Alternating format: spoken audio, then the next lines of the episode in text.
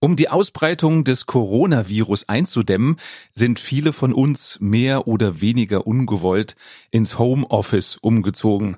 Der eine freut sich drüber, der andere weniger. So oder so, es läuft oft noch nicht so richtig rund. Deshalb gibt es diese Folge, in der ich dir meine persönlichen Tipps gebe, wie auch deine Arbeit von zu Hause aus noch ein bisschen produktiver werden kann. Willkommen bei Der Jobcoach deinem Podcast für bessere Zusammenarbeit, wirkungsvolle Führung und mehr Arbeitsfreude. Ich bin Matthias Fischedick. Schön, dass du dabei bist.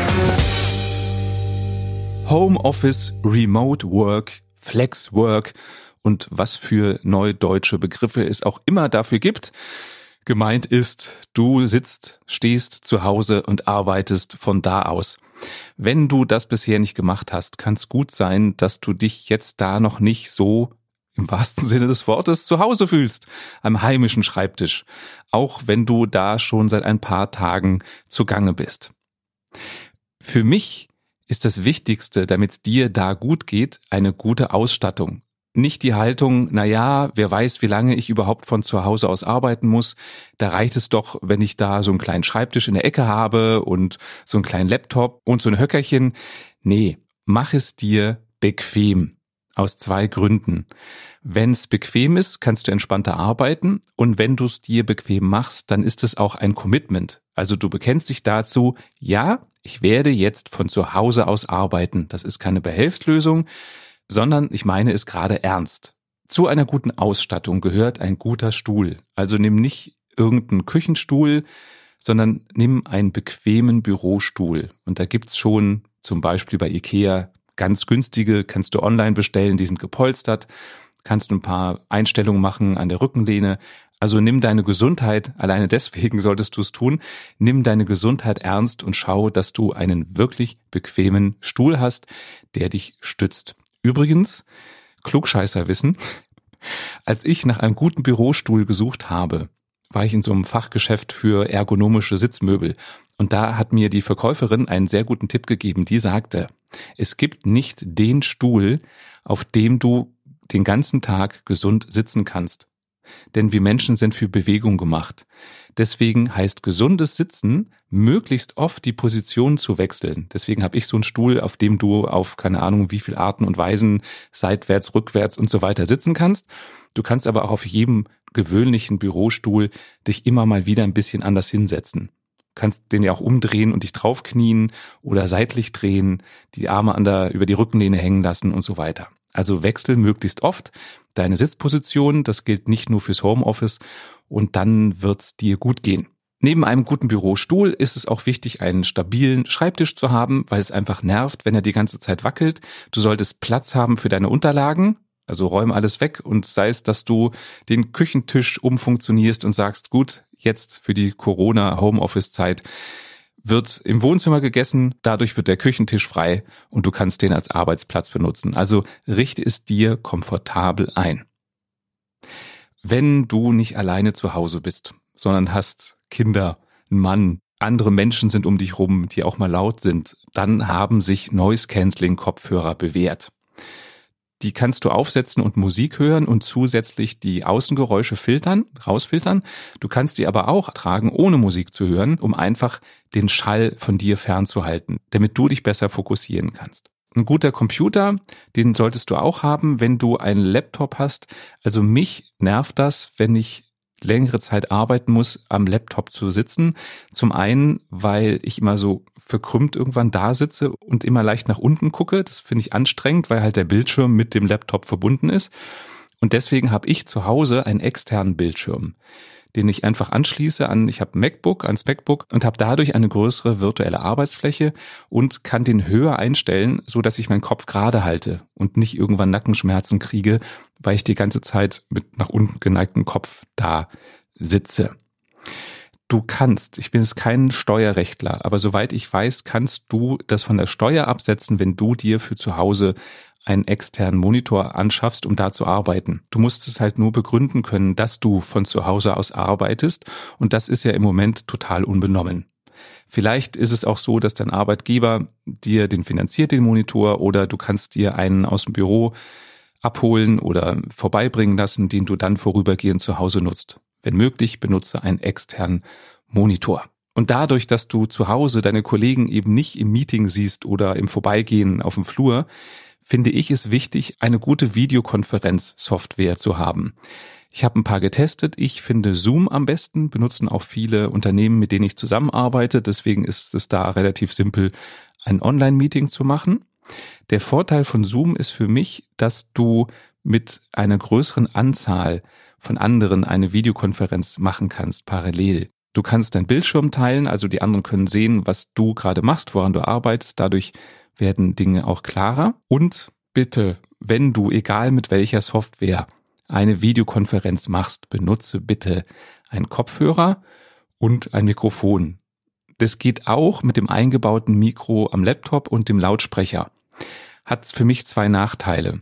Zum einen, wenn du das Mikro im Laptop benutzt, bist du relativ weit weg davon. Das heißt, man hört dich nur sehr indirekt und sehr hallig, wenn du nicht in einem Tonstudio arbeitest, wo der Raum an sich einen guten Klang hat.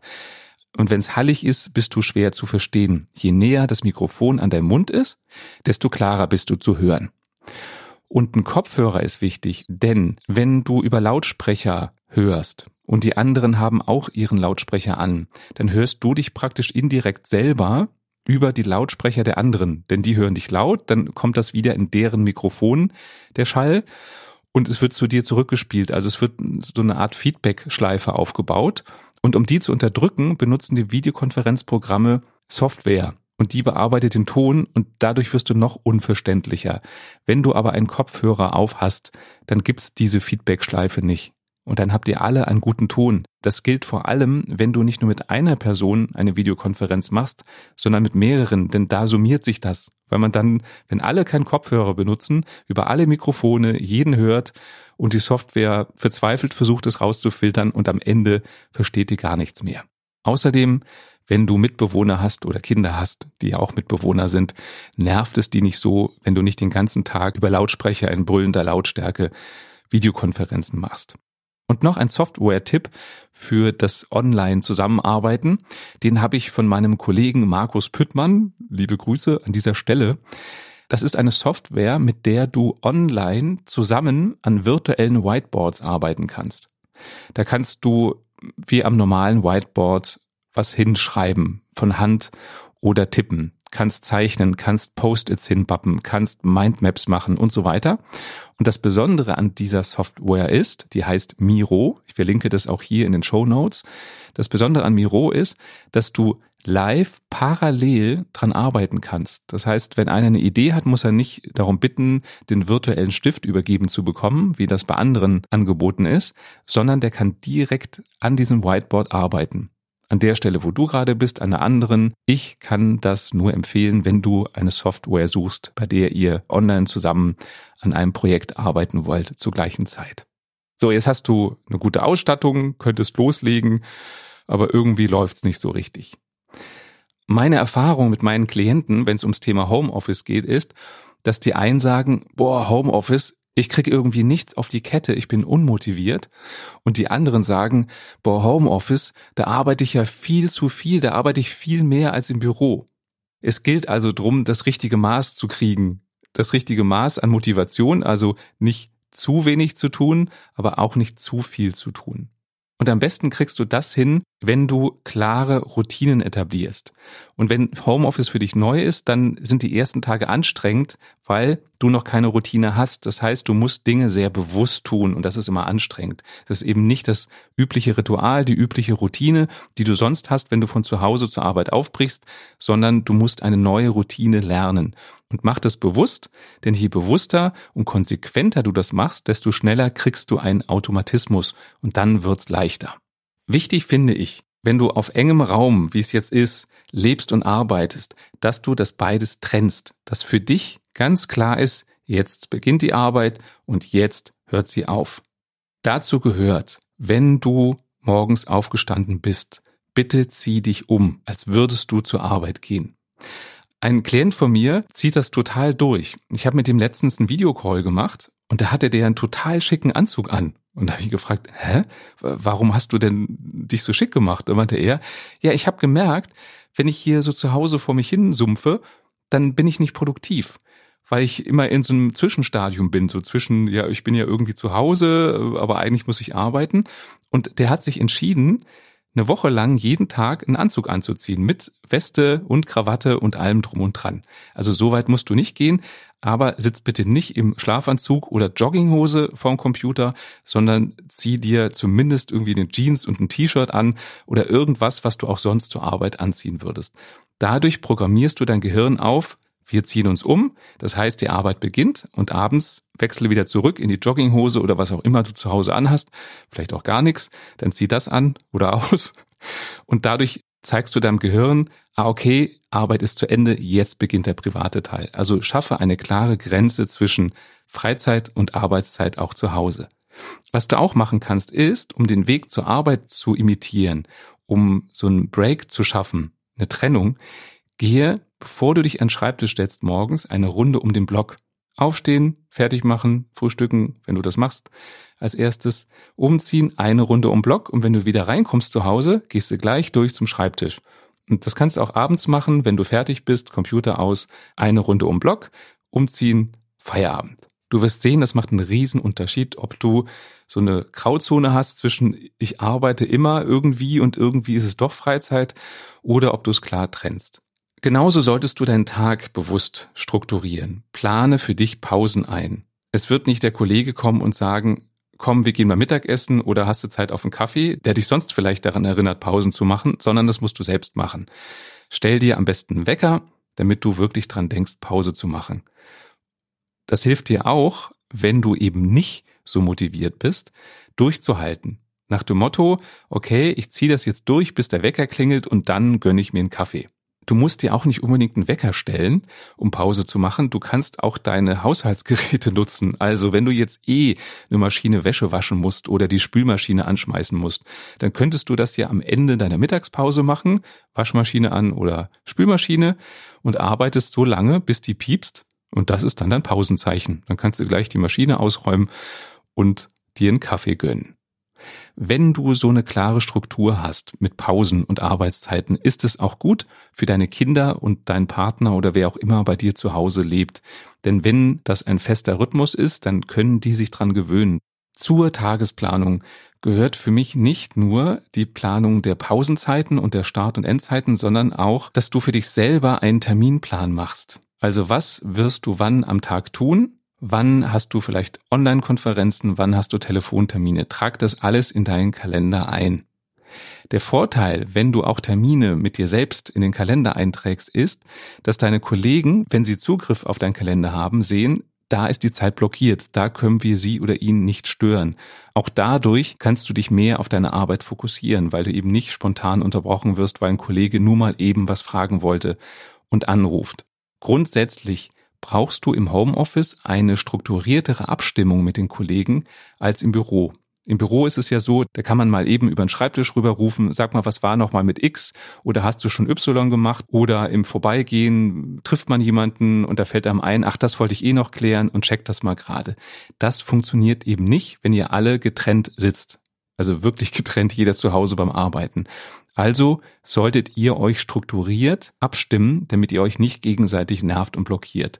Am besten morgens eine Videokonferenz mit deinem Team. Ich würde das nicht als ersten Termin am Tag setzen, so dass jeder sich einen Überblick verschaffen kann und man dann sich zusammenschaltet über eine Videoconferencing Software da finde ich es wichtig, seht euch. Also eine Telefonkonferenz finde ich immer anstrengender als eine Videokonferenz, weil beim Video siehst du auch, wie guckt einer. Guckt er zustimmend, ist er genervt und siehst besser, was ist gerade los. Beim Telefon hast du nur die Stimme und weißt nie, warum schweigt der eine jetzt gerade. Ist er genervt, ist er abgelenkt, was ist da los? Also macht eine Videokonferenz, stimmt euch morgens ab, tauscht euch aus, was hat jeder heute auf der Liste. Da könnt ihr dann auch abchecken, Gibt es vielleicht Synergien, die ihr nutzen könnt oder macht ihr vielleicht doppelte Arbeit, die ihr übersehen würdet, wenn ihr euch nicht abstimmt? Checkt, wo brauchst du vielleicht Hilfe? Gibt es irgendwas, wo jemand dir noch Infos geben sollte oder ihr zusammen dran arbeiten solltet? Und ihr könnt auch besprechen, wer möchte wann in Ruhe gelassen werden. Also gibt es einen heiklen Termin, wo du sagst, in der Zeit bitte schreib mir keine Mails oder ruf mich nicht an. Da habe ich eine ganz knifflige Aufgabe, bei der ich mich konzentrieren muss oder habe einen anderen Call, was auch immer. Seid transparent. Und wichtig finde ich auch, sich zumindest einmal grundsätzlich abzustimmen, wer möchte wie kontaktiert werden. Der eine mag es vielleicht eher, wenn er eine Mail geschrieben kriegt, weil er sagt, meld mir einfach die Infos, dann kann ich entscheiden, wann ich es lese und wie ich reagiere. Der andere sagt, nee, ruf an, geht viel schneller, dann können wir direkt die Sachen besprechen und es ist erledigt. Oder der dritte sagt vielleicht, mach eine Videokonferenz. Dann sehen wir uns auch, finde ich angenehmer. Also seid da verständnisvoll miteinander, teilt eure Bedürfnisse mit, wie ihr kommunizieren wollt und respektiert auch die Bedürfnisse der anderen. Das Interessante ist, wenn du dich so abstimmen willst, musst du, damit du deine Wünsche, Pläne, Bedürfnisse mitteilen kannst, musst du dich vorher selber strukturieren. Und auch das gibt dir mehr Sicherheit. Es hat also nur Vorteile, sich abzustimmen. Und das ist aus meiner Erfahrung eine super gut investierte Zeit. Das wird die ersten Male, wenn du es vorher noch nicht gemacht hast, ein bisschen aufwendiger sein. Wie stimmen wir uns ab? Was müssen wir eigentlich besprechen? Wie machen wir diese Abstimmungsgespräche so, dass sie möglichst schnell gehen? Und wenn ihr einmal eine Routine habt, dann geht das total schnell. Also halte auch dadurch, es wird zur Routine und es wird leichter und es wird dir Vorteile bringen. Eine Sache ist mir auch noch wichtig, die ihr, wenn ihr euch in Abstimmungsmeetings seht, die ihr auf jeden Fall ganz kurz zumindest besprechen solltet. Redet auch über eure persönlichen Befindlichkeiten. Wie geht's dir gerade? Und dann kann der eine mal sagen, boah, ich bin total genervt, meine Kinder, die, die laufen immer zwischen den Beinen rum. Der nächste kann sagen, ja, der eine Kunde stresst, weil wir aktuell nicht so liefern können oder was auch immer das Thema ist. Vielleicht gibt's auch was Positives, dass der eine einen tollen Film gesehen hat. Also redet auch zumindest kurz übers persönliche Befinden, über persönliche Erlebnisse, denn das fehlt euch weil ihr eben nicht mehr zusammen beim Kaffee stehen könnt oder gemeinsam in die Mittagspause gehen könnt. Lasst das nicht außer Acht. Denn ihr braucht, besonders wenn ihr nicht zusammensitzt, eine gute Beziehung zueinander. Und in diesen Videokonferenzen könnt ihr die zumindest ein bisschen stärken. Grundsätzlich gilt für mich, wenn du vom Homeoffice aus arbeitest, ist es eine eigenständigere Arbeit, weil du dich eben nicht ständig abstimmen kannst. Eigenständig zu arbeiten bedeutet für mich, mehr Entscheidungen zu übernehmen und klarer zu kommunizieren. Wenn du auch auf die Ferne mit deinen Kollegen super zusammenarbeiten kannst, ohne Missverständnisse, ohne dass ihr euch ständig unterbrecht oder Rückfragen habt, dann ist das das Zeichen, dass ihr auch vorher schon sehr gut kommuniziert habt, euch abgestimmt habt. Wenn es jetzt knirscht an allen Ecken und Enden, dann zeigt das, dass eure Kommunikation vorher nicht gut war, dass es immer ein Flickwerk war. Und deswegen, positiv gesehen, kannst du deine Arbeit von zu Hause aus nutzen, um deine Kommunikation mit Kollegen zu verbessern. Denn wenn es rund läuft, obwohl ihr euch nicht seht, dann kommuniziert ihr produktiv. Und wenn ihr das im Homeoffice jetzt übt und werdet dann in hoffentlich wenigen Wochen oder sogar Tagen, wenn ihr dann wieder räumlich zusammensitzt, werdet ihr merken, auch da läuft es viel entspannter, weil ihr einfach viel klarer, eigenständiger zusammenarbeitet. Das gilt auch für Chefs. Eine Klientin hat mir letztens bei einem Skype-Coaching erzählt, dass sie wahnsinnig wird, weil ihr Chef einfach alle Mails, die er bekommt, wo irgendwas zu tun ist, an das gesamte Team in Kopie weiterleitet, ohne eine Angabe, wer soll sich denn um was aus dieser Mail kümmern? Ist das eine Infomail? Ist überhaupt irgendwas zu tun? Und dadurch, sie ist Abteilungsleiterin, hat sie jetzt damit zu tun, ihre Kollegen zu beruhigen und erstmal das zu strukturieren, was der Chef einfach mal so gießkannenmäßig ausgekippt hat. Also, wenn du Führungskraft bist, auch du musst jetzt viel strukturierter und klarer kommunizieren.